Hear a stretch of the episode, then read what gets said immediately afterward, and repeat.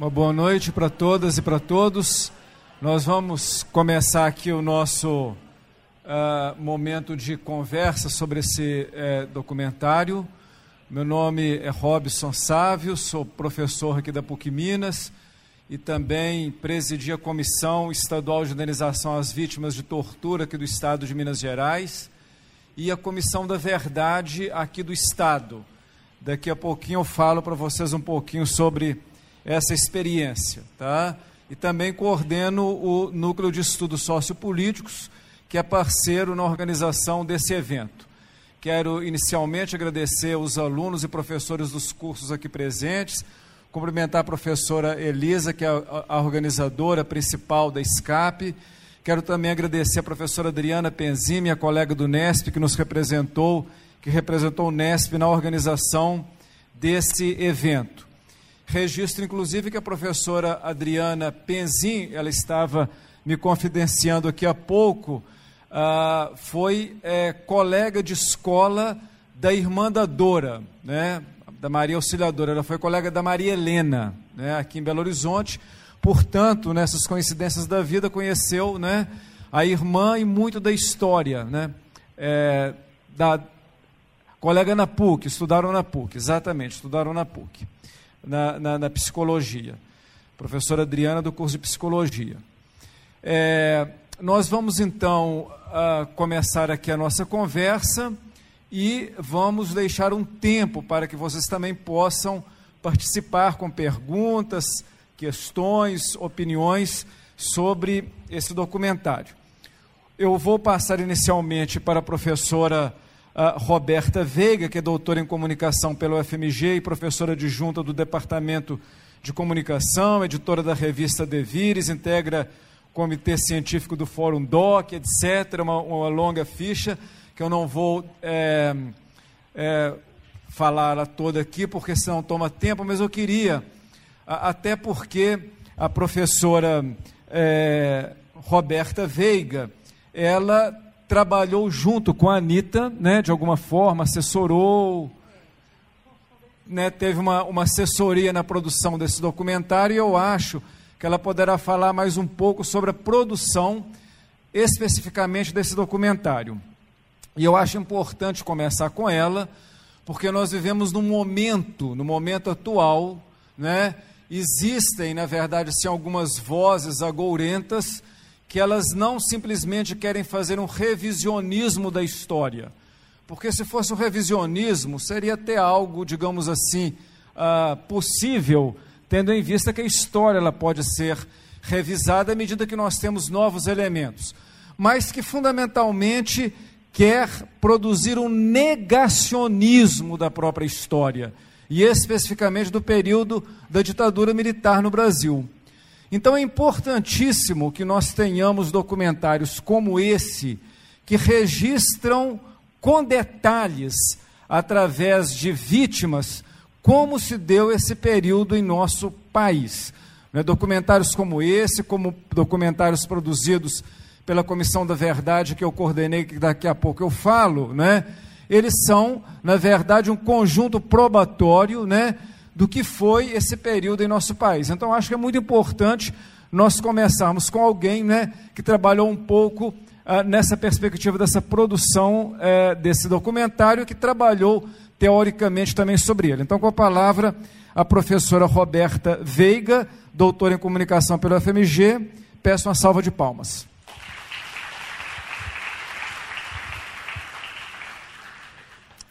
Bom, obrigada. Queria agradecer o convite da Elisa para estar aqui. Né? É um prazer voltar à PUC. Sempre. Eu já fui professora da PUC durante mais de 10 anos, da PUC do Coração Eucarístico, na área de comunicação.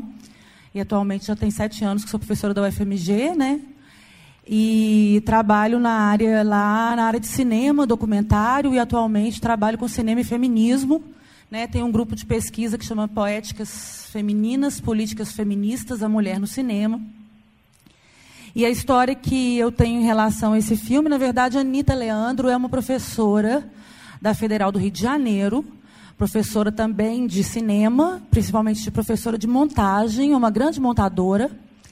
E ela ficou durante. E amiga minha, de congresso, né, de bancas, de encontros, trocamos textos, enfim, porque ambas gostamos de vários cineastas comuns, né? A gente já tinha um trabalho eu já tenho um trabalho antigo sobre uma cineasta belga que chama Chantal Ackerman, e eu tinha feito um dossiê para essa revista De Vires, da qual eu sou editora, e que a Anitta Leandro já tinha contribuído com o texto, né? para esse, esse dossiê da, da Chantal Ackerman, e também a gente tinha trocado vários é, artigos e várias conversas sobre outros cineastas em comum. Enfim, é uma amiga, uma grande amiga. E ela estava já a um processo de feitura desse documentário quando ela me pediu para assistir um primeiro corte do documentário. E aí, portanto, eu fiz. Ela, ela, ela, ela, ela é daqui de BH, mas mora há muito tempo no Rio, é professora da, professora da UFRJ. E aí é, eu ofereci um jantar, falei, ah, vem jantar aqui em casa. E aí reuni alguns amigos, né? E ela também da área de cinema daqui, que ela conhece bem, a gente, a gente assistiu um primeiro corte do filme.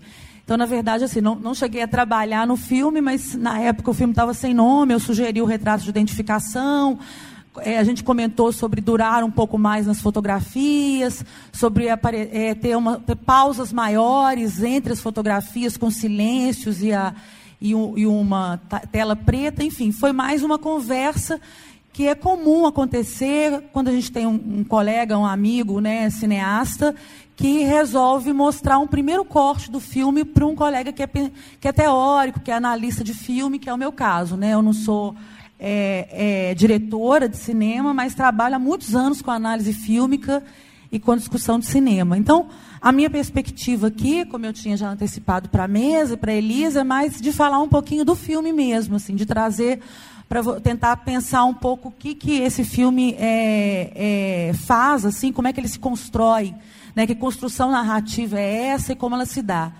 Eu acho que uma primeira coisa importante é, que eu acho que o professor já citou aqui, é que é fundamental a gente assistir esse filme nesse momento, né, que é um momento que a gente está vivendo de o que a gente chama de negacionismo né, da ditadura no Brasil.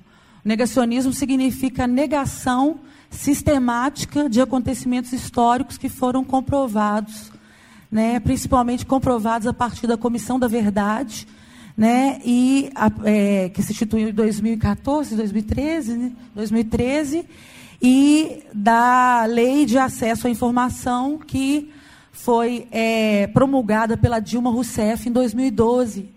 Inclusive foi essa lei, a LAI, a Lei de Acesso à Informação, que permitiu a Anitta Leandro fazer uma pesquisa cuidadosa e fina é, para esse filme, né? Essa pesquisa dela que levanta, inclusive, vocês percebem que no filme tem a revelação do assassinato do Shael Scheider, que era considerado, tinha sido considerado morto em combate e, na verdade, foi morto em tortura.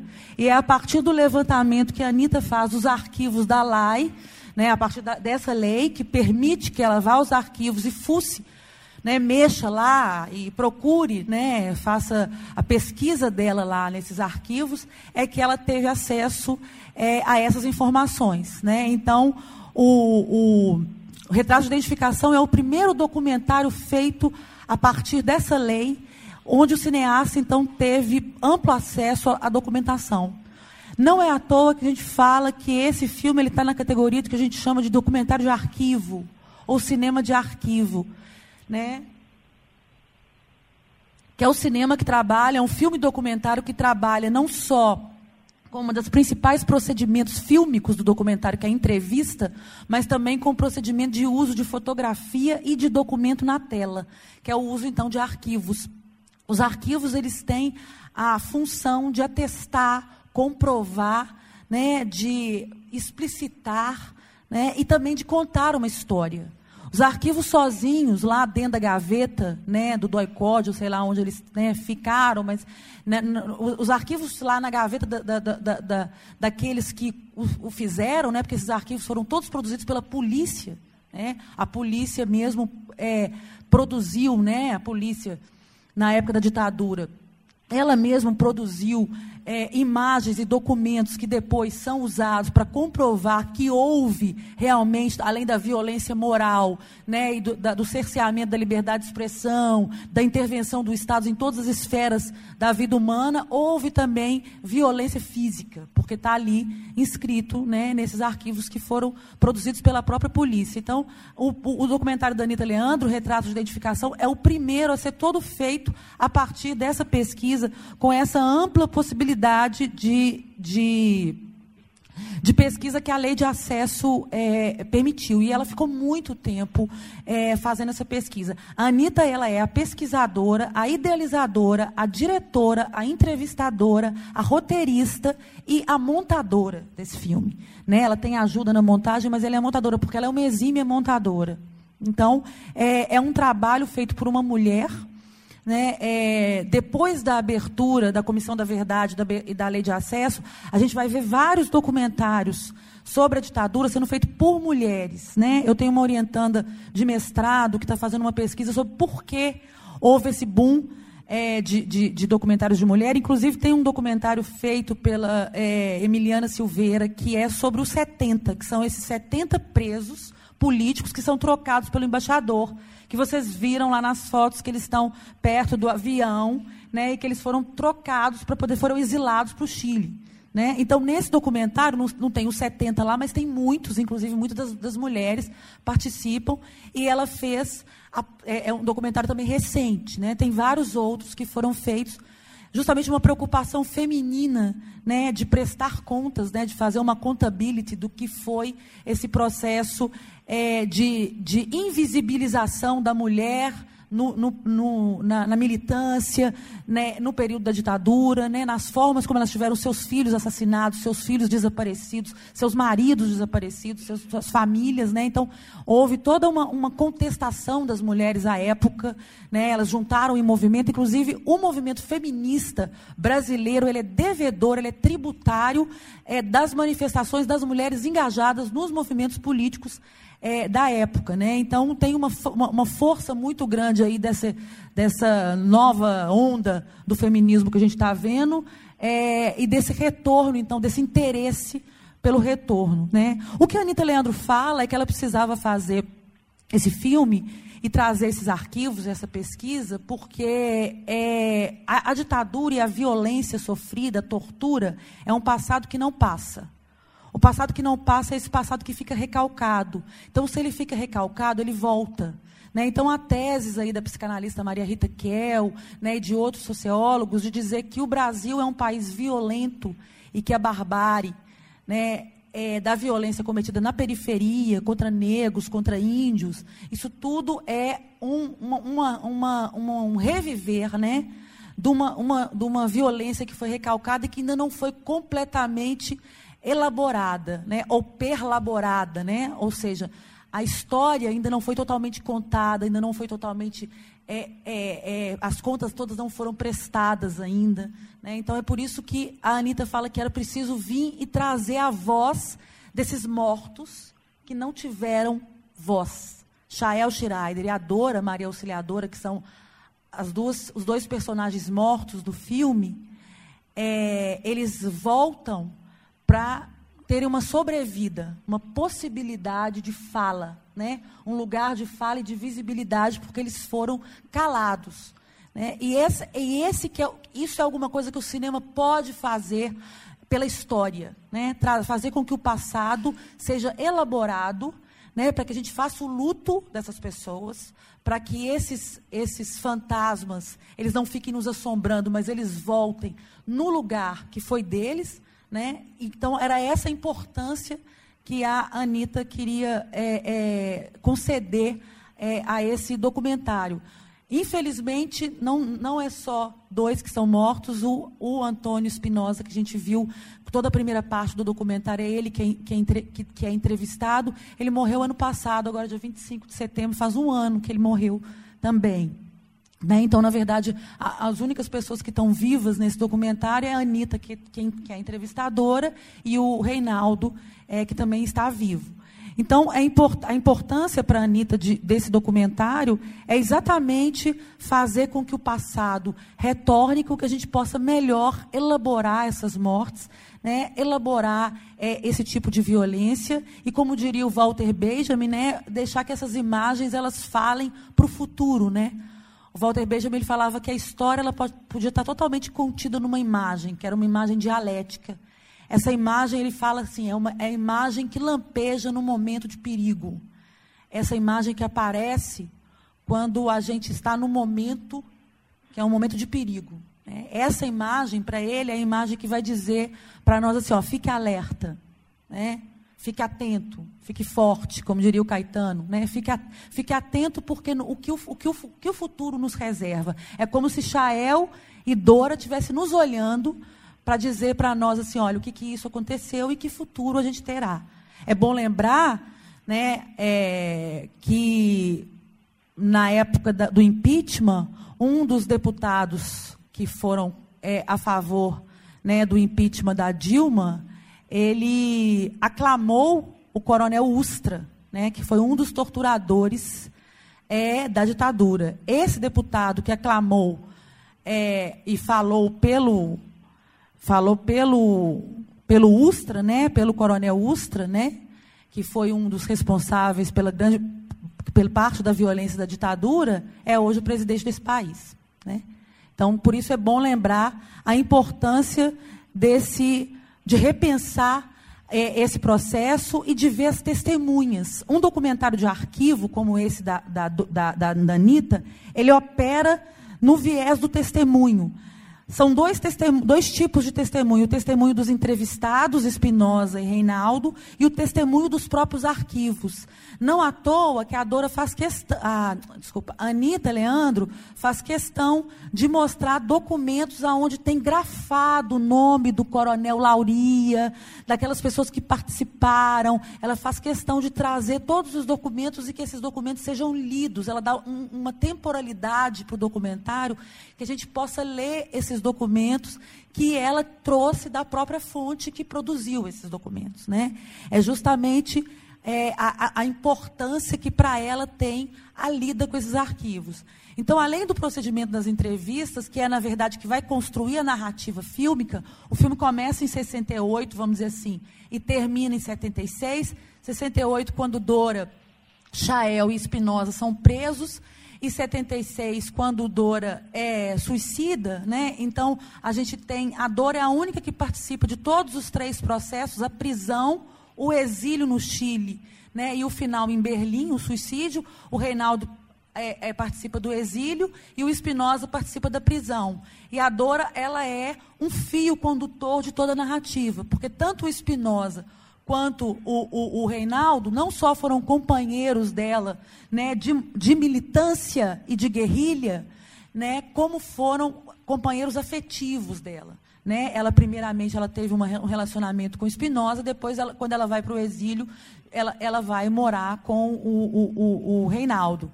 Né? Então, ela perpassa todo o documentário, é, trazendo é, a, a, a, as suas imagens né, do passado, através não só das fotos de, de arquivo que, ele, que, que, ela, que ela busca, né, e, e, e, e, são retratos que foram produzidos pela polícia, que a gente chama exatamente o nome do filme, né, são retratos de identificação, como o Reinaldo falou, né, o retrato que é feito de frente, de perfil, é retrato de identificação, é retrato policial, feito pela polícia.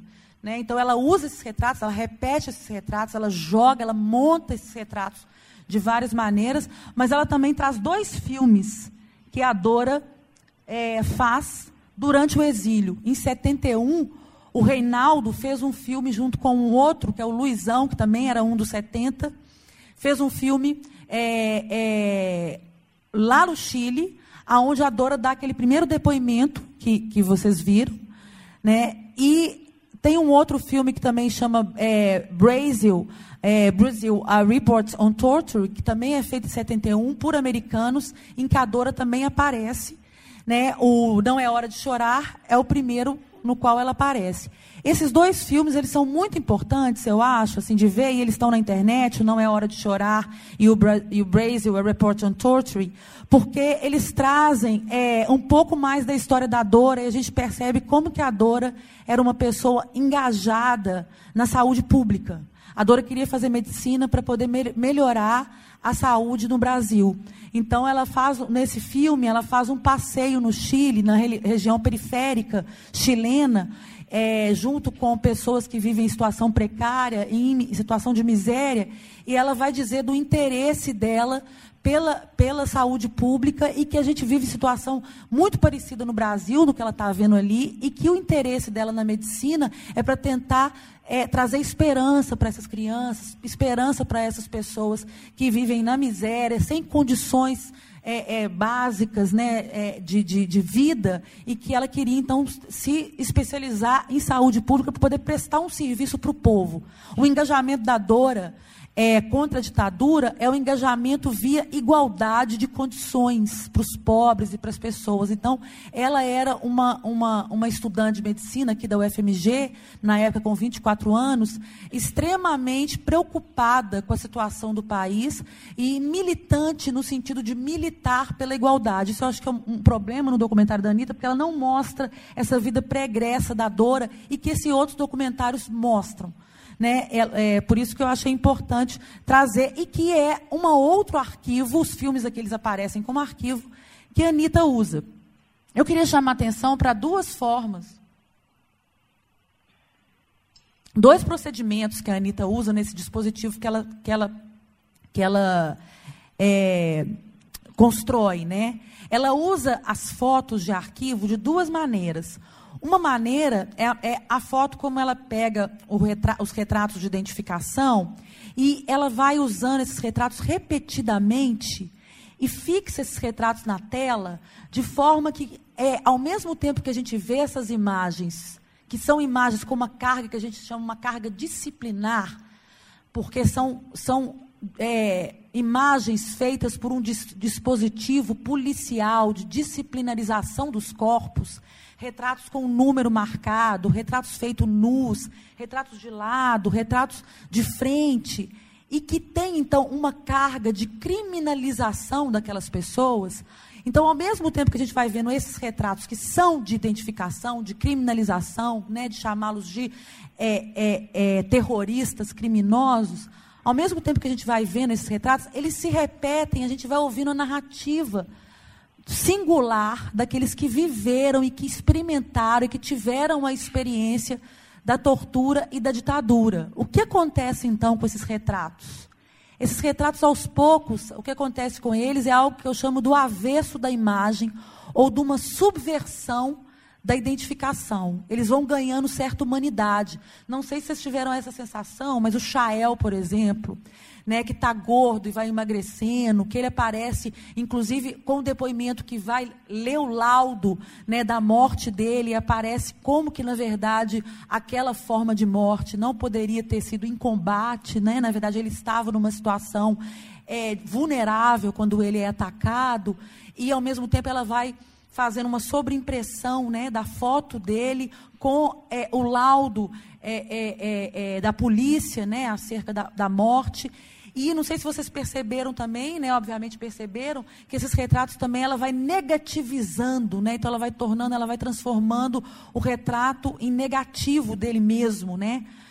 Para de alguma forma emitir, vamos dizer assim, uma imagem é, mais fantasmática, né? Da que aquela pessoa não está mais ali, aquela pessoa não está é uma sobrevida que ela está dando àquelas pessoas, ao ponto da tela ficar toda negra e a gente ainda vê uma sombra e uma imagem daqueles retratos. Então, tem um efeito é, visual, né, uma ilusão de ótica, quando a tela fica preta, de que aquelas imagens ainda estão perdurando de alguma forma.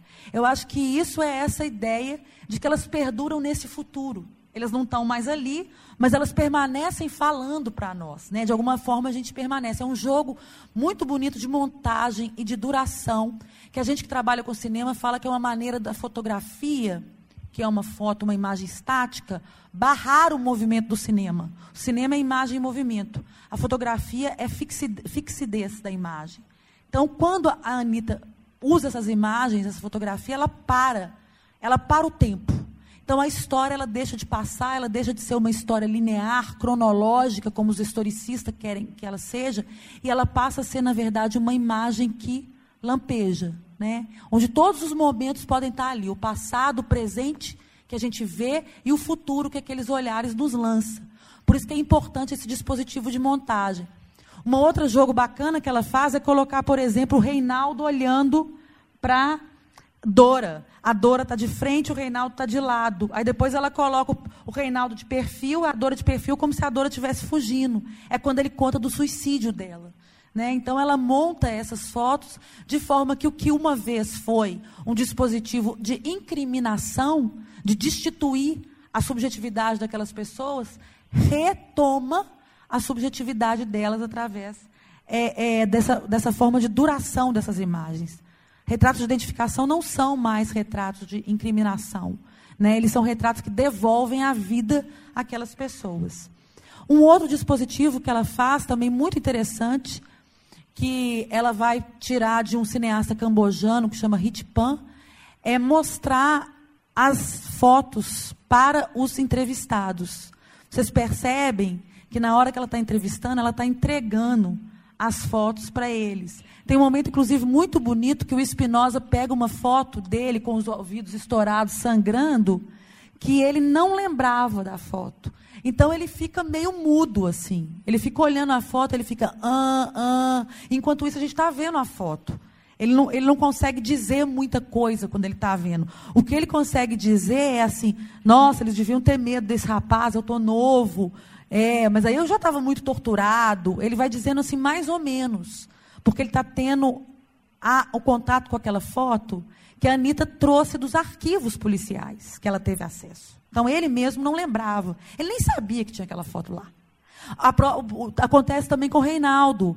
Né, quando ele fala assim, nossa, Anitta, mas você vai me ver, é, você me viu pelado, você me viu nu? Como assim? Né? Que ela, ela, ela, ela entrega para ele a foto. Na hora que ele fala assim, eles tiraram foto, de, não tiraram foto da gente nu. Ela mostra. Isso é o que a gente chama de uma mise-en-scène da fotografia. É a fotografia sendo encenada no momento da entrevista de forma a disparar no sujeito uma memória, uma lembrança.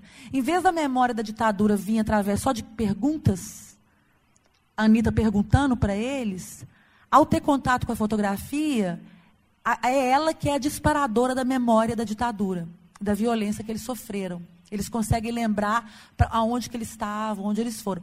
Tanto é que aí é nesse momento, nesse, a partir desse dispositivo, que tem um, um outro momento maravilhoso do filme, que é o um momento em que Dora entrega uma, é, Anitta entrega uma foto é, da Dora pro pro Reinaldo e ele fala: Eu te falei, Anitta, que eu não ia conseguir falar dela. E aí ele sai de cena chorando. E ela mantém a câmera. Né? Por que, que ela mantém a câmera? Esperando ele. Né? É, uma é uma forma da cineasta compartilhar a dor dele. Né? Um momento suspenso do filme. Para que ele, para que haja, para que haja um momento compartilhado ali. E a gente, todos os espectadores, esperamos junto com ela essa volta. Só o documentário que pode fazer isso, porque o documentário é um registro em ato, né? O documentário é esse, é, diferente do cinema de ficção, o documentário é essa inscrição de um momento vivido em conjunto, cineasta, câmera e entrevistado. Né? Então, por isso que ela, ela faz é, esse gesto. Né? Então, eu queria ressaltar esses dois dispositivos e, para terminar, para não me alongar muito e passar a fala para as outras pessoas da mesa, os outros professores, eu só queria dizer, falar um pouquinho da Dora. Na verdade, é, a minha primeira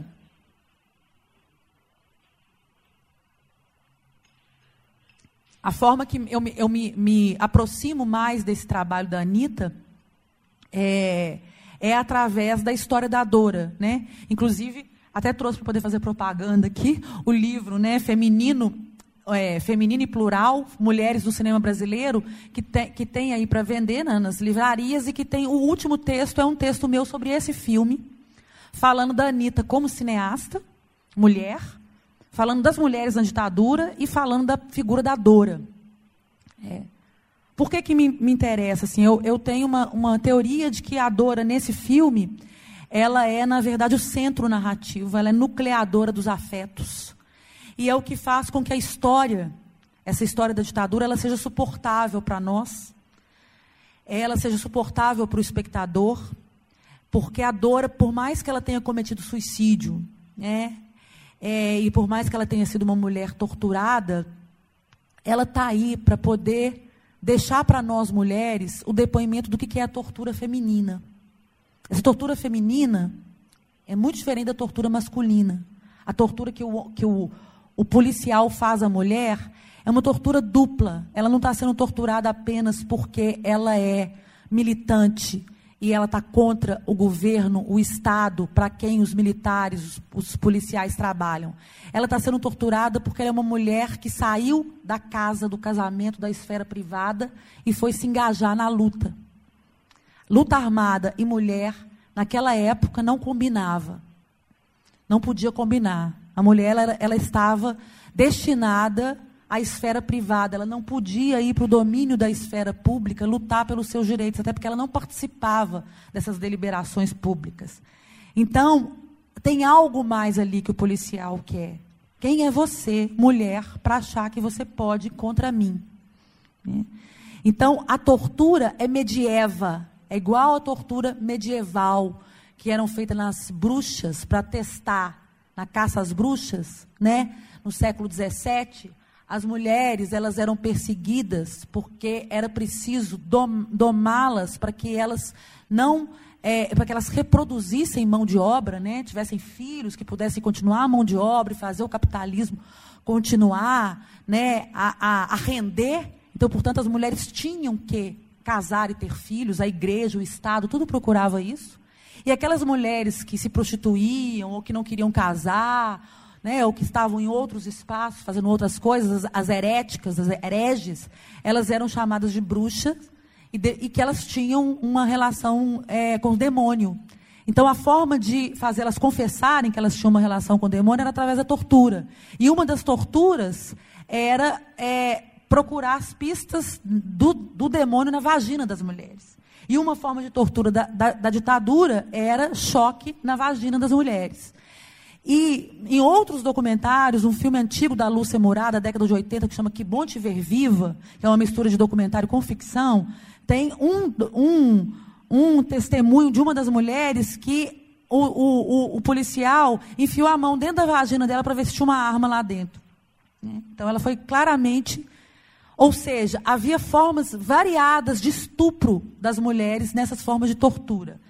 A Dora conta que eles falavam que ia cortar o bico dos seios dela.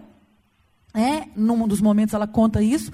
E em outro momento ela fala que o Chael e o Spinoza, eles eram é, obrigados a é, praticar atos, simular atos sexuais, né? encostar nelas. Né? E em um determinado momento, é, o, o Chael ele é incitado a colocar a sua cabeça na vagina dela, e é nesse momento que ele toma uma, que ele se nega, ele se nega né, a fazer esse ato, e ele toma uma coronhada. E o Espinosa vai dizer que é nesse momento que ele vai ter a conclusão que vai, que vai levá-lo à morte. Ou seja, o Chael morreu ao, ne ao negar um ato de violência à mulher. Né? Ele morreu ao, ao, negar o ato de violência à mulher. Então, a, a forma como a Dora encarna para nós e traz para nós né, essa noção do que, que é, é, um limiar ali que ela fica, quando a gente vê as fotos dela, entre o erotismo, não sei se vocês perceberam, mas é dela que tem mais fotos de identificação, inclusive as fotos dela nua, a Anitta recorta parte do corpo dela, dos pés, das mãos no quadril, depois do, da, do olhar dela é, para baixo, né, com os cabelos nos ombros. Ela recorta e ela aumenta de forma que fica mais pixelizado as imagens. E essas imagens elas nos colocam assim no limiar entre o que é a mulher, né? a nudez da mulher, toda essa ideia de erotismo, a mulher como uma, um, um, um, um, ser objetificado sexualmente, e aquela mulher que, na verdade, é engajada politicamente, estava ali para lutar por uma liberdade né, dos seus colegas, do seu povo. Né? Então, então, tem uma linearidade ali entre o que, que é a mulher, o corpo da mulher, né? o fascismo penetrando, vamos dizer assim, na intimidade da mulher. Tem algo assim, o fasc... onde, até onde o fascismo chega, né? Ele chega na intimidade da mulher, porque ela está nua, porque ela está despida, né? Porque ela sofre todo esse tipo de violência sexual, né? Porque ela fala disso e ela fala disso com muita frieza e ainda assim ela resiste. Ela olha para a câmera com força, ela tem uma resistência no olhar dela, ela tem uma força enorme na maneira como ela conta o que ela vivenciou nos filmes que a gente vê em 71, né, quando ela está no exílio, é com muita frieza e muita força que ela conta, né, e mesmo assim ela sucumbe, né? Ela não sucumbe a ele, a eles. A luta dela foi com ela mesma, porque ela, ela, ela diz que ela não quer viver como louca. Né? Esse lugar da mulher da loucura, que é tantas vezes usado pelo discurso machista, né, que a mulher é louca, é esse lugar que ela nega. Quando ela fala, eu não quero ficar passando de um hospício para outro como uma louca. Eu quero, na verdade, ter uma vida normal. Então, é, é, é, é a sequela do que ela viveu que, que a sucumbe. Porque, na verdade, no combate, no confronto ali, apesar dela estar tá sendo deformada, e ela fala que queria se deformar, do olhar dela estar tá baixo, ainda tem uma força da mulher ali. A forma como os pés dela aparecem, como o corpo, o corpo dela transborda nessas imagens qualquer tipo de incriminação. O corpo dela transborda, né? Por mais que a Anitta queira controlar o filme e mostrar, mostrar no filme uma hierarquia, assim, né? Cronológica, a, a dor é um turbilhão ali. Ela fala por todas as mulheres, ela fala pela militância, ela fala por vários tempos, né? O corpo dela fala mais do que a história da violência que ela, que ela sofreu, né? Então, a minha aproximação é, é, maior com esse filme, ela tem muito a ver com essa luta aí de mostrar, de dar visibilidade, reconstruir uma história. Que a gente fala, para poder mais uma vez citar o Walter Benjamin, que a gente chama do tomar a história contra pelo, é significa pegar a história daqueles que foram invisibilizados e dar visibilidade a essa história. Isso é uma das urgências né? Nessa cartografia das urgências que a gente vive hoje, uma das urgências é que esses povos invisibilizados, né? povos colonizados, né? povos negros, mulheres, LGBTs, né? todos esses que de alguma forma são calados e são invisibilizados, que eles tenham voz. Né? E a Dora, ela vem falar nesse lugar dessas várias vozes. Por isso tomar a história contra pelo, né? Aqueles que não estiveram. A mulher nunca fez parte da história. A história oficial nunca falou da mulher. Né? A história foi escrita por homens, e os combatentes eram os homens, e as mulheres agora, né, de, de muito pouco tempo para cá, é que estão tomando as rédeas também da sua fala, né, da sua escrita. Né? E, a, e a, a Dora, então, ela está se escrevendo, ela se inscreve. A Anitta, que é uma mulher, uma cineasta, inscreve a história da Dora. E aí toma desse jeito a história a contrapelo. Ok, gente? Muito obrigado por esse público imenso, gigante. É muito importante hoje a gente fez esse filme. E agora eu vou devolver aqui a palavra para o nosso mediador para a gente ouvir as outras falas. Obrigada. Viu?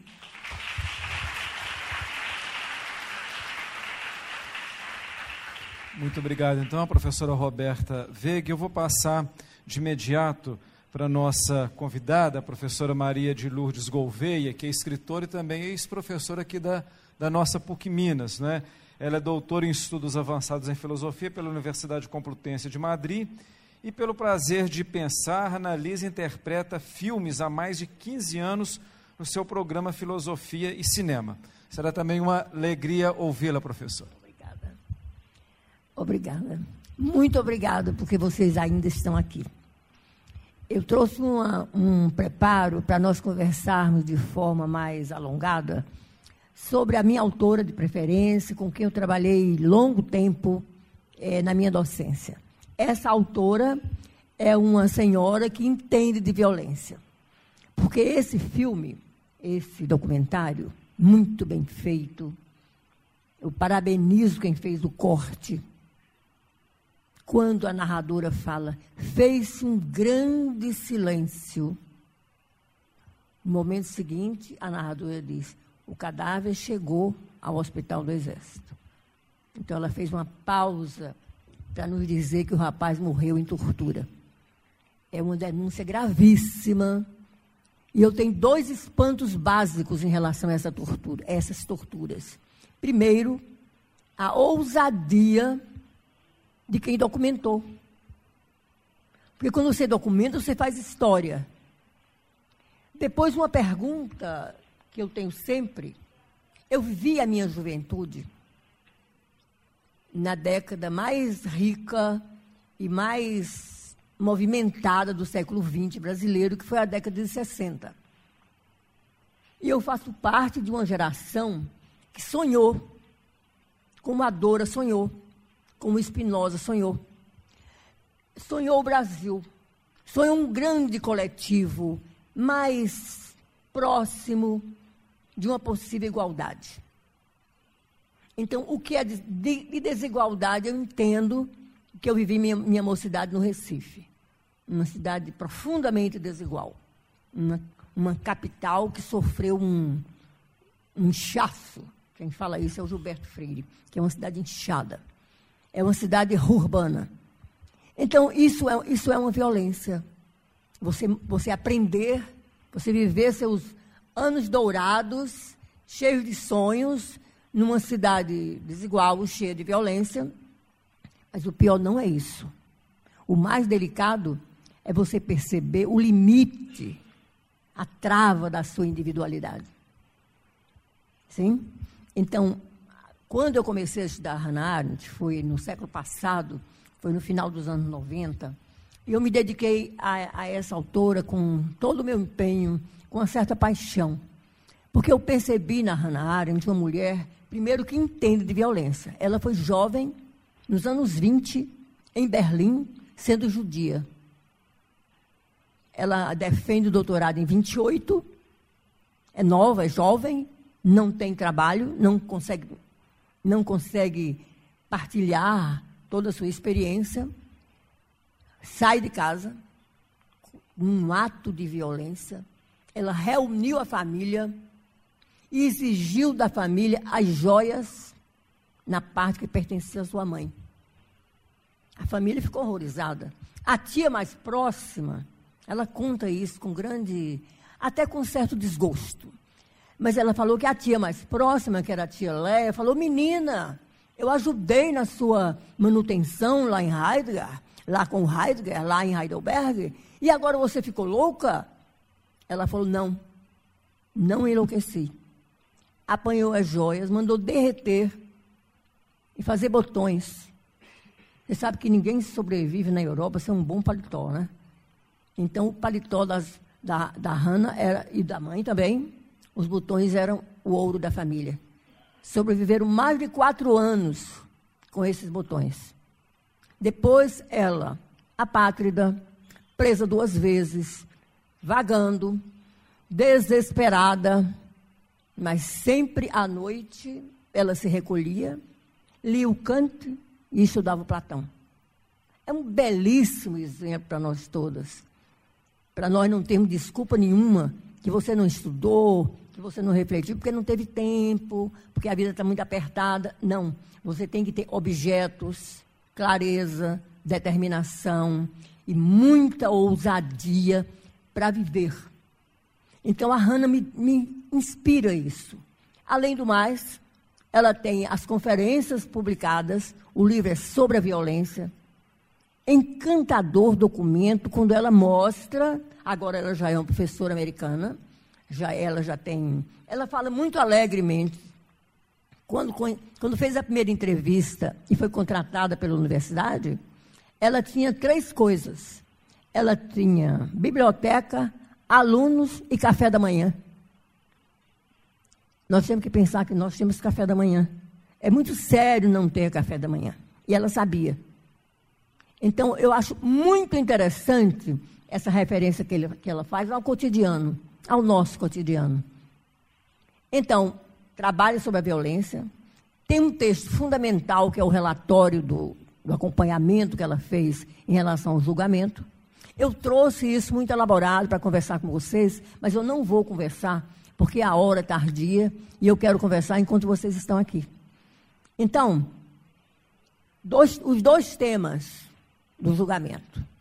Primeiro, que o julgamento não deveria se realizar ali em Jerusalém, mas no tribunal em Haia, porque um crime contra a humanidade não pode ser particularizado, nacionalizado.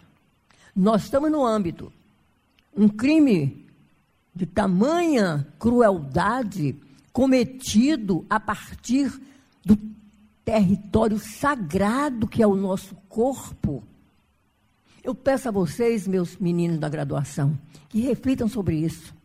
A ditadura de 64 não queria combater os corpos, queria combater as ideias, os projetos, as utopias, mas torturava os corpos. Porque nós só temos o nosso corpo, nós só temos esse território aquilo que, quando você está na graduação em filosofia, você estuda como a coisa extensa. E o Descartes dedica um bom tempo para dizer: temos um corpo. Não só temos uma coisa que pensa, mas temos uma coisa extensa. E é essa coisa extensa que vai sofrer a tortura, que vai ser dilacerado, que vai ser vilipendiado, que vai ser negado. Mais do que torturado, vai ser negado. Porque todos esses que morreram sob tortura todos os desaparecidos, eu quero aqui reverenciar um por um, mesmo que eu não conheça os nomes, mas eu conheço as lutas, as utopias, os sonhos, os desejos. Nós poderíamos estar em melhor situação, não fora esses acontecimentos trágicos. Então, nós agora, é uma coisa muito delicada que eu vou falar com vocês. Quando o meu mestre Aristóteles escreve o mais belo texto sobre a ética que foi escrito no mundo ocidental. E ele conta o que é uma pessoa ser feliz. Termina, é o último texto da ética Nicômaco. Ele pergunta: é possível a um homem, cidadão, ser feliz depois de morto? Talvez seja essa a, o desafio. É possível ser feliz depois de morto? Primeiro ele começa a explicar, não, porque perdeu a materialidade, a matéria e sua forma, mas ele, ele dá a volta para fazer a finalização. É possível sim. Se você tiver sido é, assertivo, equilibrado, justo, magnânimo, logo feliz, então você continuará feliz depois de morto. Pensem nisso, queridos da graduação feliz depois de morto. Como? Onde? Na memória do outro. Então, nós que sobrevivemos, nós que estamos ainda aqui, nós somos a felicidade desses mortos. Dessa moça que não deu conta e suicidou. Ela não deu conta. Ela lutou até o limite. Cada um só luta até o seu próprio limite. Ela lutou até o limite, não deu conta, matou-se nós agora temos essa responsabilidade de retomar esses, esses fatos, essas narrativas, de fazê-las as mais completas possíveis. Então, meus meninos da graduação, escolham esse tema para o seu TCC, de, separem, re, relativizem, façam uma lista, escolha para fazer uma dissertação de mestrado. Daqui a pouco vocês estarão no mestrado. Mais um pouco vocês vão fazer uma tese de doutorado. Pensem esses temas. O tema da memória. A memória da cidade. A memória dos homens que viveram a cidade. A memória dos homens que sonharam uma vida melhor. Então, o sagrado princípio da igualdade não é só uma, não é só uma assertiva, não. O sagrado princípio da igualdade é aquilo que pode nortear a nossa prática cotidiana. Porque nós só temos isso. O dia de hoje o agora, o nosso cotidiano, que deve ser o mais organizado possível, porque nós todos estamos a serviço, nós vivemos a serviço. A nossa honra é o serviço, é viver a sua profissão, é cumprir bem aquilo que te é dado a fazer. E também negar, também dizer não, como esses relatados no, no belo documentário disseram: não, essa situação eu não aceito. E eles foram dominados, torturados, mortos, negados. Houve uma tentativa de apagar, mas sempre há um erro. Os torturadores registraram, assinaram. Vocês viram os carimbos? Exército, primeiro exército. Eu sempre me pergunto, como faz um crime, comete um crime e documenta? Eles não se sentiam criminosos. Eles acreditavam que aquela forma de eliminar o pensamento do outro, torturando o corpo do outro, seria a forma da manutenção do seu banal status quo, da sua mediocridade. Porque as pessoas que fazem, que cometem esse tipo de ato, são pessoas profundamente medíocres. Não porque foram tiveram sucesso na escola, são medíocres no ato de viver. Porque o ato de viver, o Rosa, o Rosa explica, é preciso coragem. Porque se você não tiver coragem para sobreviver hoje, para ligar o seu aparelho e ouvir os horrores que nós estamos ouvindo, mas coragem para pensar. Foi a sociedade brasileira que elegeu. E é a sociedade brasileira quem tem a responsabilidade de, tendo eleito, cumprir o mandato, interromper o mandato, tomar alguma providência, nunca fora da lei. Que a lei é que nos comanda, que nos dirige. E quando você discordar, os atenienses explicaram isso, né? Reúne a assembleia na Ágora e levanta a questão. Levanta a questão. Chegamos ao limite? Necessitamos de uma reforma? Nunca esquecer que reforma, quando você modifica a forma, você modifica a matéria. Então, essas reflexões trágicas, absolutamente desagradáveis, elas são necessárias. Eu peço que vocês se reúnam na cantina e no melhor hambúrguer vocês tragam esse detalhe. Olha, houve tortura, houve, houve assassinato, houve perseguição, houve desaparecidos. Muitos, muitos. E eu vou acrescentar um pequeno detalhe. Eu nunca vejo isso trabalhado. Nessa época trágica, a partir de 64, houve em muitas famílias a presença das duas categorias, torturadores e torturados. Então, se vocês quiserem fazer uma interessantíssima pesquisa etnográfica, com, conversem com essas famílias que tinham os torturados e os torturadores. Eu sempre me pergunto qual a dor. E eu tenho eu tenho um pequeno exemplo. Hoje à tarde eu perguntei, posso contar? E ele falou, não. Eu falei, mas eu vou contar. Contar o quê? Que o meu irmão foi torturado, vindo do Recife para o Festival de Ouro Preto, foi preso em. Foi preso a caminho, em Governador Valadares. Que não havia linha direta do Recife para Belo Horizonte. Então ele tinha que saltar em Governador Valadares e tomar outro ônibus. E o meu pai, muito cuidadoso, muito amoroso, ofereceu a ele não dinheiro, mas uma coisa que nem existe mais, cheque de viagem. Então meu pai deu cheque de viagem para ele se abastecer. Parou em, Juiz de, em Governador Valadares, foi trocar o cheque de viagem. O caixa do banco falou: aguarde um pouco. Ele pensou, foi verificar se tem fundo, né? Não, chamou a polícia. Porque havia na parede da, do banco aquilo que vocês viram aqui, uma, um cartaz com as fotos procurados. Ele falou que estava olhando, é ligado ao cinema, né? Falou, é, parece o faroeste mesmo, procurados. Era ele procurado. Não era ele. Era o nosso primo irmão que foi morto sob tortura aqui nessa cidade. Chamava-se José Carlos. José Carlos Câmara. Tinha 28 anos e a família recebeu a notícia que ele tinha tido um mal-estar cardíaco. Um mal-estar cardíaco, 28 anos. Sim? Então, saiu do Recife, mas não chegou a Ouro Preto. Desapareceu. Foi preso. Ninguém sabia onde ele estava. E só descobrimos por acaso.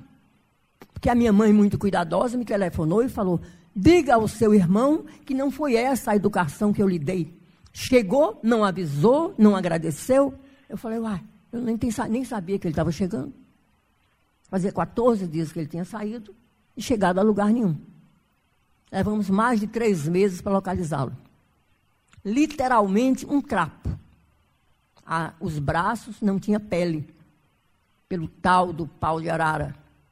Sabe qual era o motivo? Ele trazia no bolso um livro do Kafka. E ele era estudante de arquitetura. E a pergunta: um estudante de arquitetura pode ler Kafka? Pode? Para que um estudante de arquitetura leu Kafka? Ele falou que respondeu tantas vezes que chegou um ponto que ele não respondia mais, não tinha mais o que dizer. Então, se um rapaz, traficante de drogas, preso na mesma cela, não tivesse nos avisado, porque ele falou: Olha, eu tenho irmã, eu tenho um cunhado, moro em tal lugar. O rapaz foi e nos avisou. Nós levamos ainda 12 dias para explicar que elefante não era coelho. Consegui tirá-lo. E ficou voltando toda semana, depois todo mês. Mas não pôde ir para casa, porque ele estava coberto de os dejetos da prisão. Ele é uma pessoa de corpo frágil. Ou seja, se esse rapaz, não sei o nome dele, agradeço profundamente a esse rapaz que vendeu uma maconha mal vendida, né? E foi preso e nos levou esse recado. E nos disse: não demorem. Entendeu? Não demorem. Porque ele sabia o estado dele. Então, quando eu ouço essas histórias, eu, re, eu retomo e sofro outra vez esse horror de receber meu irmão nesse estado e conviver com ele, que nunca esqueceu, mas não fala uma única palavra. Não há muito tempo, eu fui falar com ele, por que você não reivindica? Ele ficou bravíssimo, como ele fala, vou te passar um sabão, nunca mais você me toque nesse assunto, porque eu não fiz nada, eu não mereço nada, essas pessoas que estão recebendo esses valores, elas não são pessoas sérias, é, é, um, é um misantropo, é um cara sério, correto e rigoroso. Então, nem toca no assunto.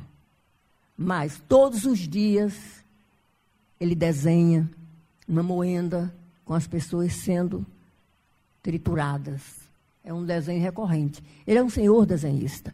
Então, ele vai escrever à, à margem dos cadernos, você tem as moendas, as pessoas sendo moídas, quebradas, a pele sendo arrancada, há quanto tempo já aconteceu, a dor para ele é cotidiana.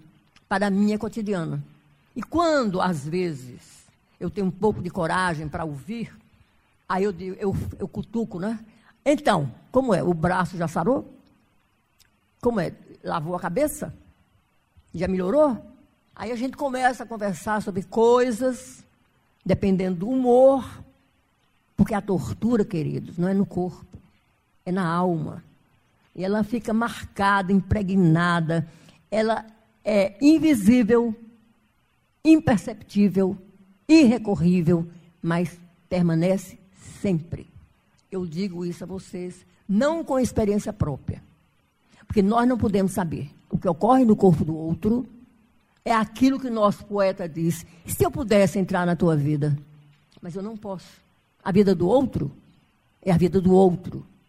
Cada um de nós esse mistério que o Agostinho fala que é o mistério da nossa liberdade, a vida do outro, é a vida do outro. Por mais que me seja próximo, afetivo, amoroso, mas é o outro. Então nós nunca vamos saber, de fato, o que aconteceu nesses momentos que o, que o documentário relata. Mas nós podemos, por aproximação, por identificação, por dever político, nos identificarmos com essas pessoas e faz, fazer sei, sei lá o quê, mas fazer alguma coisa. Só um detalhe, que é, é minha, minha última palavra e é meu pedido.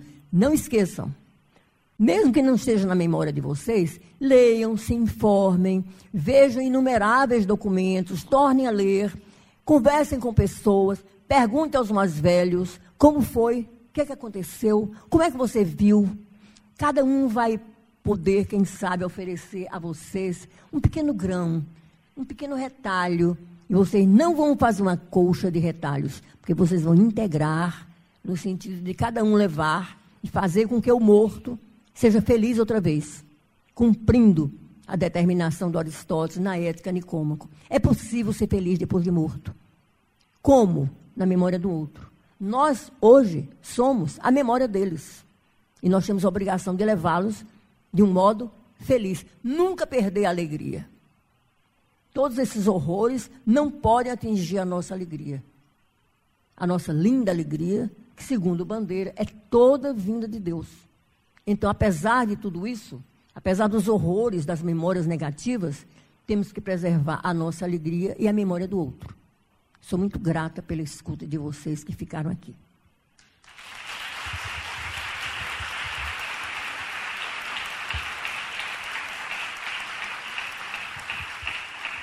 Muito obrigada, professora Maria de Lourdes Gouveia. Antes de passar para o, o auditório, só queria então registrar é, que foi solicitado a espero fazer isso de forma bastante breve. É, como, não sei se vocês sabem, mas todos os países que tiveram regimes ditatoriais ou regimes autoritários, os países chamados democráticos, quase todos ou a maioria dos países tiveram na sequência, quando passaram para os regimes democráticos, algum sistema de avaliação do que foi esses processos ditatoriais. É o que a gente chama, o pessoal do direito está aqui, de justiça de transição. Né? Justiça de transição é a instalação, de, digamos assim, de processos no âmbito jurídico, no âmbito legal, que vão, na verdade, analisar aqueles períodos de exceção, de autoritarismo, e prover, através da legislação e da justiça, a punição para os autores de graves violações dos direitos humanos. Ah, se a gente pegar, por exemplo, todos os países aqui da América Latina que tiveram ditadura, Chile, Argentina, uh, Uruguai. Mas se nós pensarmos, por exemplo, na, na África do Sul, que teve lá o regime do apartheid, entre outros, mesmo nos Estados Unidos com a questão indígenas, nós tivemos, depois que aconteceram essas arbitrariedades contra determinados grupos, provocados por agentes do Estado, instalou-se, né, no âmbito do Poder Judiciário, geralmente, processos para punir né, uh, os perpetradores de violência, até para sinalizar que o Estado ele existe para garantir a vida, a liberdade das pessoas e não para punir e provocar qualquer tipo de violência. Infelizmente, nós não tivemos justiça de transição no Brasil, depois da ditadura militar. A lei de anistia de 1979, um pacto entre elites, como foi também a proclamação da nossa República e outros momentos da vida nacional, né? A lei de anistia meio que jogou uma cal, uma pá de cal em cima de todo esse passado de violência arbitrária e não permitiu, né, e isso foi ratificado uh, uh, mais recentemente pelo Supremo, que uh, os agentes do Estado que utilizaram do poder do Estado para perpetrar todo tipo de violência foram punidos. A lei de anistia, meio que dentro desses pactos entre elites no Brasil, colocou todo mundo no mesmo balaio, né? E com o argumento de que perdoaria, né, aqueles que lutaram pelas liberdades democráticas, chamados de terrorista, terroristas, também deveria perdoar os perpetradores da violência arbitrária que foram os agentes públicos. Muito bem, com isso no Brasil só foi possível ser instaladas comissões da verdade. A Comissão Nacional da Verdade, por exemplo, é referenciada nesse documentário. Eu aqui em Minas Gerais presidi a Comissão Estadual da Verdade aqui de Minas Gerais, que investigou crimes da ditadura militar no âmbito do Estado de Minas Gerais. Mas nós tivemos comissões da verdade, universidades, nós tivemos comissões de verdade ligados a determinados grupos, por exemplo, a OAB fez uma comissão da verdade, alguns sindicatos fizeram comissão da verdade para apurar o que, que houve durante a ditadura militar nesses, é, no sindicato, nas universidades, ou seja, houve comissões da verdade específicas. E há até hoje ainda comissões da verdade funcionando. Essas comissões da verdade não têm nenhum poder punitivo, não é? O que é que nós trabalhamos com o levantamento histórico do que aconteceu nesse período através de depoimentos, provas documentais, né, matérias em jornais, uh, teses que já foram desenvolvidas. E aqui de, em Minas Gerais nós conseguimos coletar um riquíssimo material né, sobre a ditadura militar aqui no Estado. Esse material, professora Gouveia, está todo disponível num site que nós organizamos. Então, você estava falando sobre a questão da pesquisa e que precisa de ser mais pesquisado e aprofundado, porque nós simplesmente conseguimos atingir a pontazinha do iceberg. Mas a gente sabe que tem muita coisa ainda por detrás que precisa de ser revelada, até porque muita coisa ficou documentada. E nós, por exemplo, conseguimos acesso a documentos no ano passado, quer dizer, documentos que estavam escondidos, que ainda não tinham sido revelados. Né? Anteriormente, quando eu, come, quando eu presidi a Comissão de Indenização a Vítimas de Tortura aqui em Minas Gerais, nós conseguimos um documento de estudiosos franceses sobre tortura, dizendo que a tortura atinge até a quinta geração do familiar. Até a quinta geração. E por isso nós conseguimos indenizar todas as pessoas, inclusive com valor máximo, tendo em vista o nível de sofrimento que essas, essas pessoas e essas famílias e vítimas têm até hoje, como a senhora acabou de nos é, confirmar no seu relato em relação ao irmão. Não é? Mas eu queria então estimular, né, principalmente aqui que nós estamos numa universidade, porque a Comissão da Verdade ela tem um tempo certo para terminar suas pesquisas nós conseguimos, através de uma parceria com a FAPEMIG, montar uma equipe de 100 pesquisadores, mestres, doutores, mestrandos, doutorandos, que durante um ano e meio, muito porque eram pessoas muito qualificadas, conseguimos avançar muito nas pesquisas aqui em Minas Gerais. Por exemplo, em Minas Gerais tinha-se tinha a ideia de que somente 200 pessoas tinham sido vítimas da ditadura militar. Só de pedidos de indenização nós tivemos mais de 1.500. Só de trabalhadores da cidade, nós já temos uma lista de 5 mil atingidos diretamente. Não se tinha nada sobre o que aconteceu com os indígenas em Minas Gerais.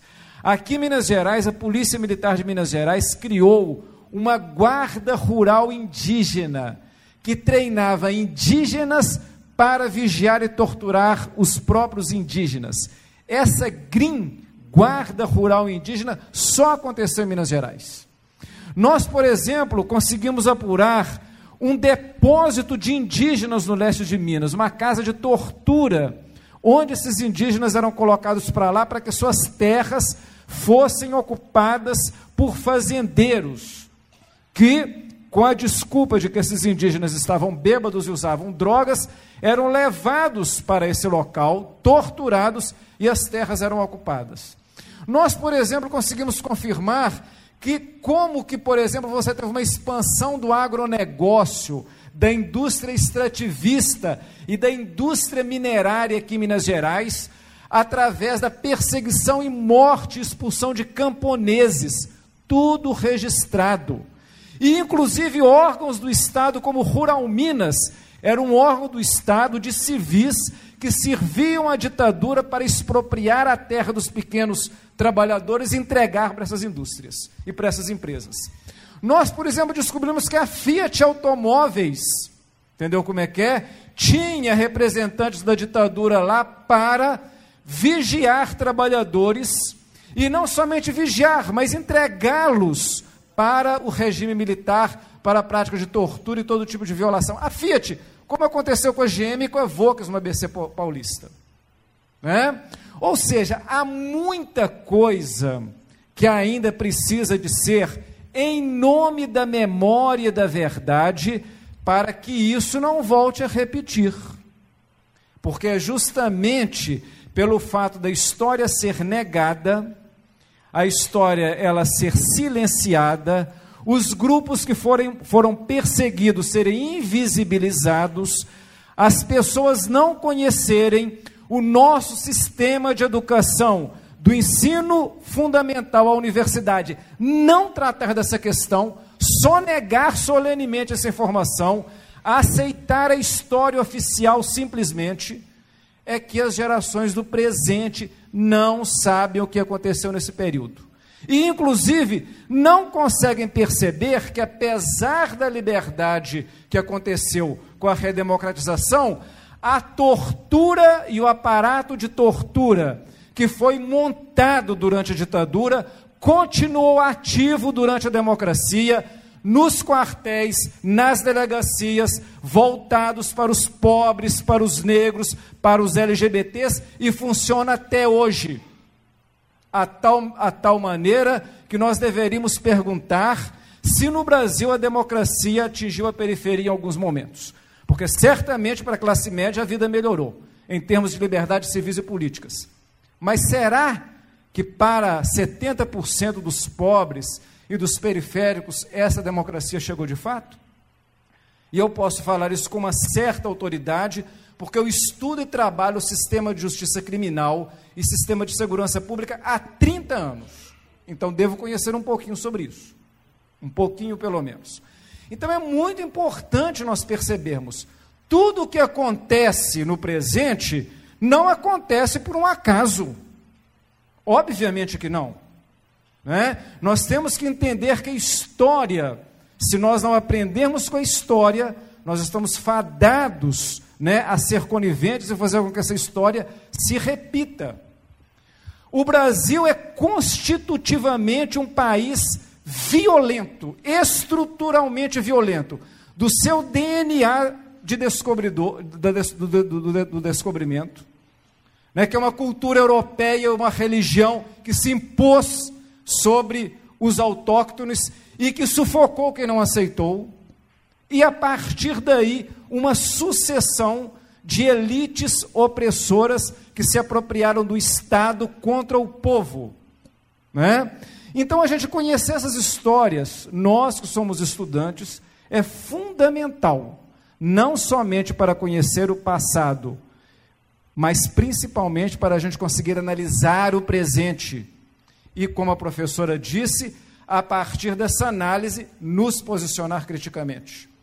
Nos posicionar criticamente. Né? É claro que eu não tenho mais tempo para falar sobre a Comissão da Verdade e a Comissão de Indenização a Vítimas uh, de Tortura, que inclusive continua aberta no CONED, com o Conselho de Direitos Humanos, onde eu represento com muito orgulho a PUC Minas, há mais de 10 anos, né?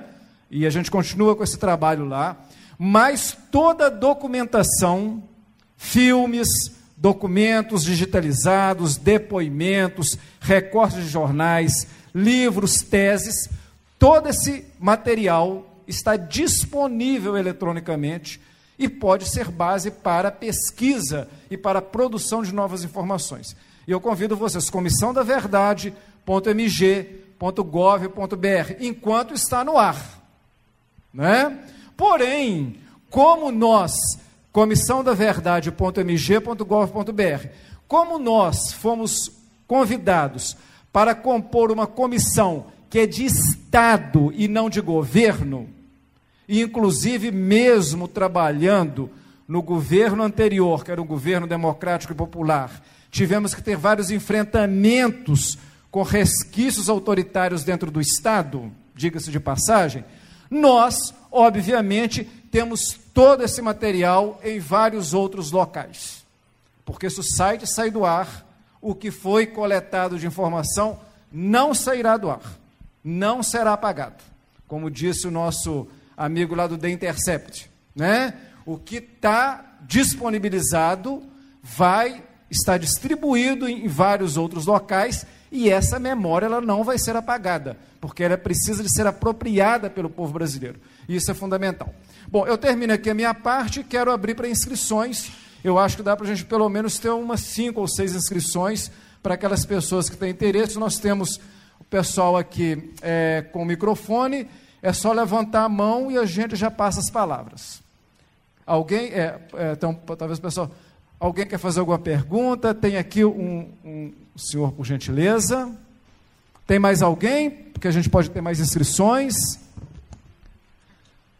Tá, enquanto ele faz a pergunta, se mais alguém tiver interesse, a gente depois abre para fazer uh, novas inscrições. Professor, boa noite. Sou o professor Sérgio, sou da área financeira e eu estou admirado com a, com a profundidade, com o nível de propriedade que vocês estão abordando esse assunto porque eu fico espantado quando eu vejo os jovens falando com total desconhecimento desse período do Brasil, que eu vivi o finalzinho lá, e eu me lembro muito bem. E eu me pergunto, por que, que eu, quando eu estudei meu ensino fundamental, eu entendi a década de 20, a década de 30, a década de 40 e por aí vai, e hoje um jovem chega para mim e fala que essas coisas não existiram. Isso não está sendo abordado no ensino fundamental. Na história do Brasil, não, por que, que acontece isso? Eu não, eu não sou dessa área, entendeu? Vocês devem saber explicar isso, porque evitaria todo esse esforço de vocês para dar ênfase a isso que nós vivemos e que hoje a gente está espantado e nas pessoas negando. Mais alguma questão? Porque eu vou passar aqui para meus colegas. Mais alguma pergunta do público aí? Mais uma aqui, por gentileza. Eu não sei se. É, né, eu queria inicialmente parabenizar a mesa, para, né, parabenizar o evento. Acho que acrescenta muito. É, não sei se eu vou conseguir fazer tão elaborada a minha questão como professor, mas eu vou tentar. É, uma cena assim, que me marca no filme é quando. Eu esqueci o nome lá do, do, né, do personagem. Quando ele está descrevendo a prisão dele no, no carburão. E aí chegam os favelados. Isso. E ele tenta fazer um discurso para essas pessoas e, e ele não consegue por causa dos tiros. Aí eu faço um gancho com a pergunta que o senhor fez, professor. É, é, me instiga, assim, é, é talvez pensar que isso está acontecendo de novo, assim, né, talvez nesse momento. É uma, uma pergunta, uma, né, eu não sei, talvez. Uma... Mais alguma questão? Tem aqui, por favor. É, vocês acham que a propaganda é culpada pelo por isso que, pela primeira pergunta, que é as pessoas não acreditarem no que aconteceu. A, a, a mídia. Isso. Difícil, hein? É... Bom, eu acho assim que a gente está realmente vivendo um momento que, gente, que tem esse nome, que é o negacionismo, né? E, e esse negacionismo ele tem interesse, ele tem, uns inter... tem um, um, um, uma ascensão de um grupo político ideológico, né, hoje no poder, que tem interesse por essa negação, né? Porque faz parte do lado da militarização, né, da então acho que o que a gente vive hoje, na verdade, é uma, é uma tentativa de apagar é, o que houve, assim. Eu não entendi se você perguntou a respeito de dessa de uma, se você pudesse só reformular para mim essa parte final. Ah. Uhum. Não ter. Uhum. Sim. É, pois é. é. Eu não saberia dizer sobre como que está como o que a gente vê, como é que está a educação nesse sentido e como é que esses professores estão sendo é, criados. O que a gente está vendo agora é um cala-boca, né? Agora está acontecendo um cala-boca. Eu queria até falar uma coisa, fiquei um pouco sem graça se eu poderia falar, mas acho que sim. Mas assim, a primeira vez que eu vejo a PUC é, na, na, na fala da menina que abriu, ela fala assim que a PUC não se responsabiliza, responsabiliza por nada que for dito na mesa. Eu nunca tinha ouvido isso. Assim, eu acho que isso é alguma coisa que sinaliza para o momento que a gente está vivendo. Né? Não foi à toa assim, que eu disse sobre o que, que é, a gente tem que falar né, com certo cuidado, mas assim, eu acho que há um, um, um, um, um negacionismo, é uma tentativa de, de, apagamento do passado, né? É, porque existe hoje toda uma movimentação para a violência policial, para se armar mais os centros urbanos, para poder, acho como se isso, a violência policial, fosse resolver um problema que é um problema é, estrutural do nosso país, como você mesmo diz, que é o problema da violência urbana.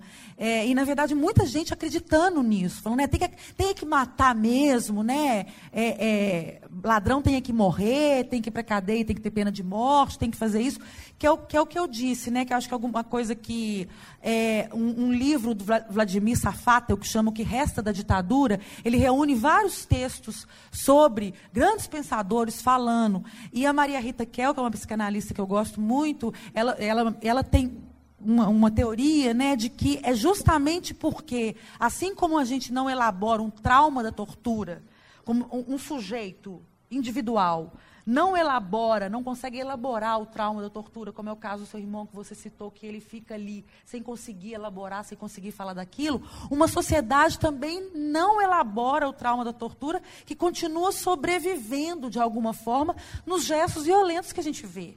Tem um filme belíssimo que fala sobre isso, chama Orestes, do Rodrigo Sequeira, que é um mineiro, que é um filme onde ele coloca uma mãe de um menino que foi morto por um policial é, numa situação inexplicada com é, é, ex-torturados junto e faz um, um, um, que a gente chama de uma, um psicodrama, deles trabalharem juntos, né, porque ele quer dizer que há aí uma extensão do que foi a violência da ditadura, como a professora que falou, esse aparato da tortura, ele não, é, ele não foi usado. Ela, ela, inclusive, dá dados de como a violência continua hoje.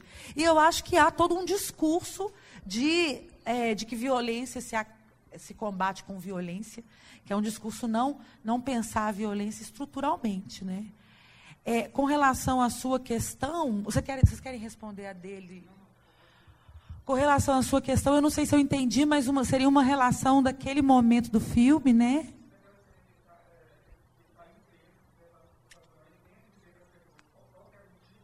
É.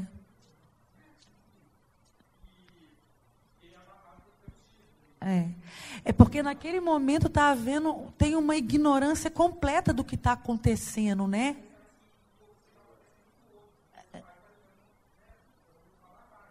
É.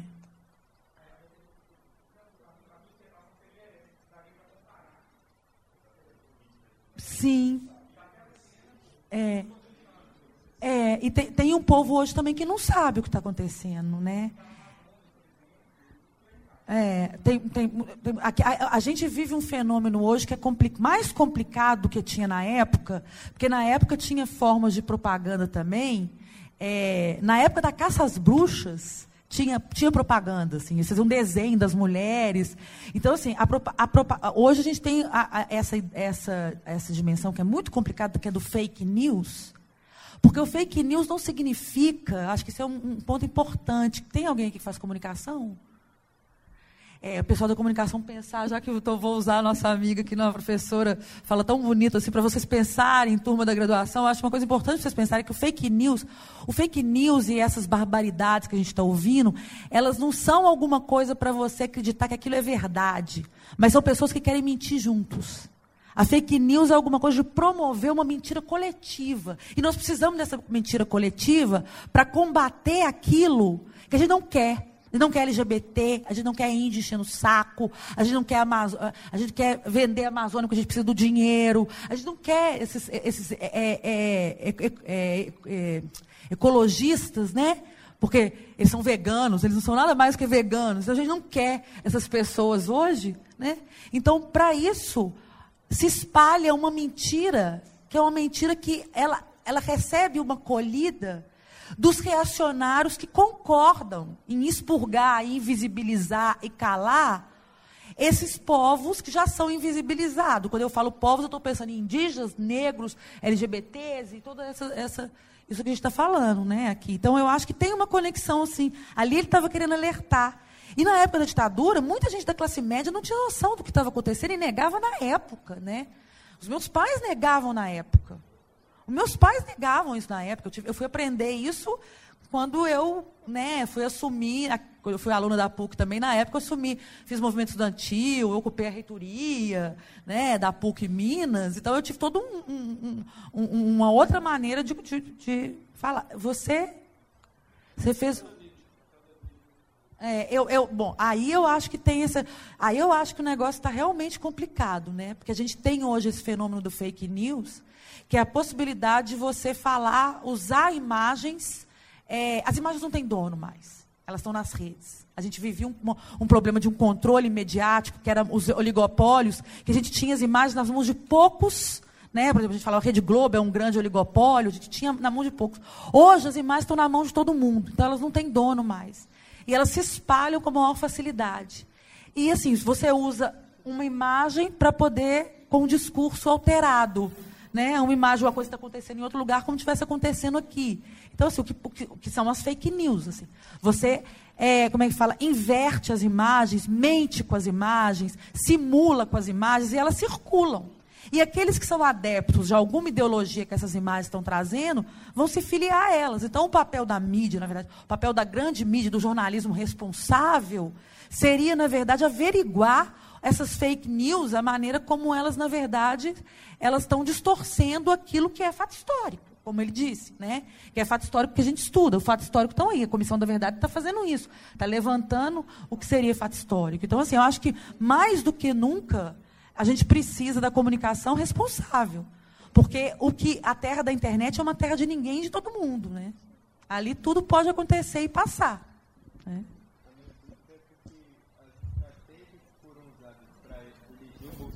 São estratégias as estratégias usadas para eleger o Bolsonaro são estratégias usadas que a gente está aprendendo ali na sala, que são estratégias de marketing, estilo assim, é um poder que estão dando os publicitários, que agora eu vejo os professores falando que tem que alertar, igual estilo assim, você que é publicitário, que vai se formar no mercado, você não pode sair falando qualquer coisa. Você tem que ter um, igual um amigo meu fala, um background cultural. Então, você não pode ser simplesmente um cara que quer vender alguma coisa. E ele quer acabar com a filosofia, né? Porque não presta para nada. Quer acabar com a literatura. É na filosofia e na literatura, que é a base de vocês, da humanidades, que vocês vão aprender a concepção de publicidade. Vocês podem saber fazer uma peça publicitária maravilhosa. O que, o que, é a sua consciência que precisa estar tá lá nessa concepção, né? Deixa a professora aqui falar que ela é filósofa.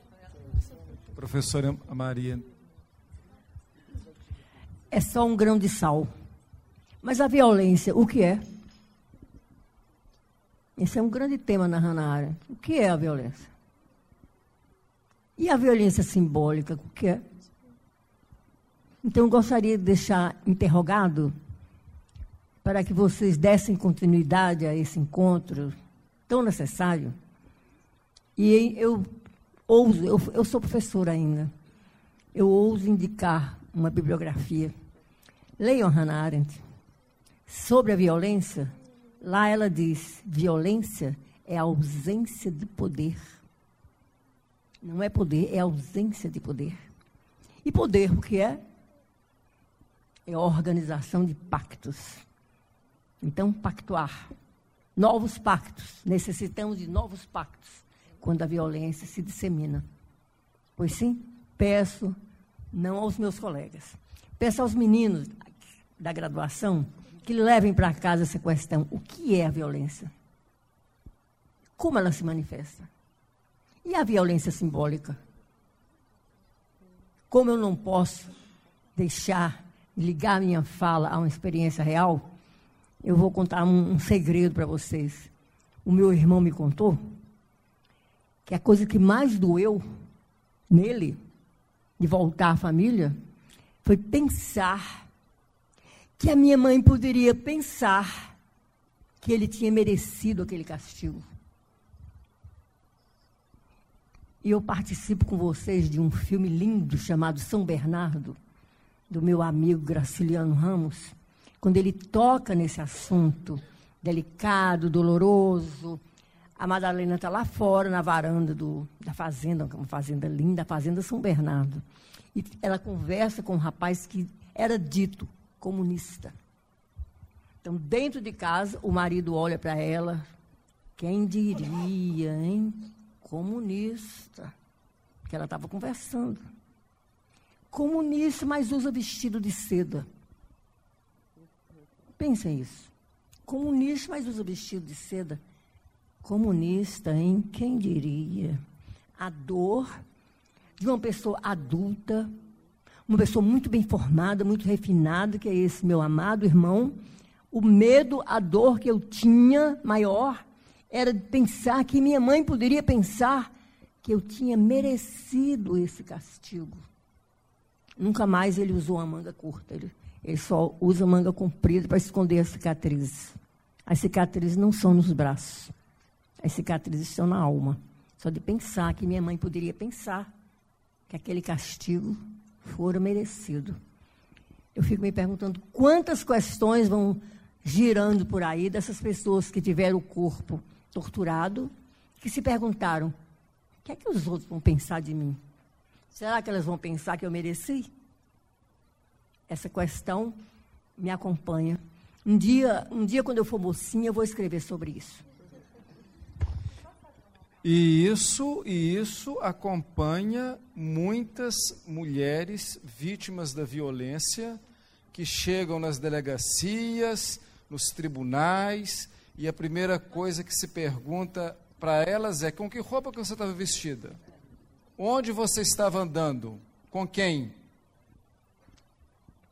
Não, é só porque a, professora Maria de Lute citou essa, essa, essa questão né, da, da é, dessa, essa, essa tortura, da tortura, né, de se culpabilizar pela tortura. Acho que tem um, um, um, pensador hoje aí que está falando sobre a questão do testemunho, que é o Márcio Silva Silva, e ele vai falar assim que, na verdade, aquele que viveu a tortura, ou, por exemplo, os que viveram no campo de concentração, ou os que viveram tortura, né, foram presos políticos e viveram tortura, que eles têm um, uma, uma incomunicabilidade inicial do trauma, que é justamente a ideia de que o outro não vai conseguir é, acreditar naquilo que ele viveu, e não vai acreditar, de, vai achar que tem algum porquê do que ele está vivendo, ou que ele tenha vivido um mundo de sonhos, porque aquilo é, tão, aquilo é tão terrível como é que eu vou comunicar? Só que comunicar é fundamental para o trauma ser elaborado, né? Então ele fala que é o impasse do testemunho do, de quem viveu a tortura ou de quem viveu nos campos de concentração, que é conseguir dizer e comunicar aquele trauma para elaborá-lo e ao mesmo tempo não acreditar que o outro vai acreditar nele. Ou seja, como é que eu vou comunicar algo tão terrível? Né? Quem é que vai viver isso? E aí, como ela falou da tortura e da alma, eu tinha trazido aqui uma, uma eu tinha trazido aqui umas coisas anotadas, acabei nem pegando, mas eu queria só ler é, duas coisinhas sobre a tortura que tem muito a ver com o que a professora é, filósofa Maria de Luz falou, que é, é, a Maria Rita Kel fala assim, sob tortura, o corpo fica tão assujeitado ao gozo do outro, que é como se a alma, isso que no corpo pensa, simboliza, ultrapassa os limites da carne pela via das representações, ficasse à deriva né, que é bem essa separação da alma e do corpo, né? E o Hélio Pellegrino ele fala que a tortura promove a discórdia entre o corpo e mente, né? Enquanto o Spinoza queria dizer como é que o corpo e mente estavam ligados, né? Ele vai dizer que a tortura é exatamente a dissociação entre o corpo e mente. Então, então como é que o ser humano ele pode ter uma capacidade de se afetar, ser afetado, de dizer, de comunicar se o corpo e mente dele estão dissociados, né? Então acho que isso é muito forte, né? Essa imagem da tortura. Obrigada. Bom, nós queremos agradecer muito a professora Roberta Veiga e a professora Maria de Lourdes Gouveia. Pedimos uma salva de palmas pela brilhante participação. Quero agradecer a presença de todas e todos até agora, a professora Elisa na organização do evento. E o evento termina amanhã, não é isso? Termina agora. Então, até, uma, até a próxima escape. Um grande abraço para todos. Boa noite. Essa produção é do Lab SG, onde você vem aprender aqui na PUC Minas São Gabriel.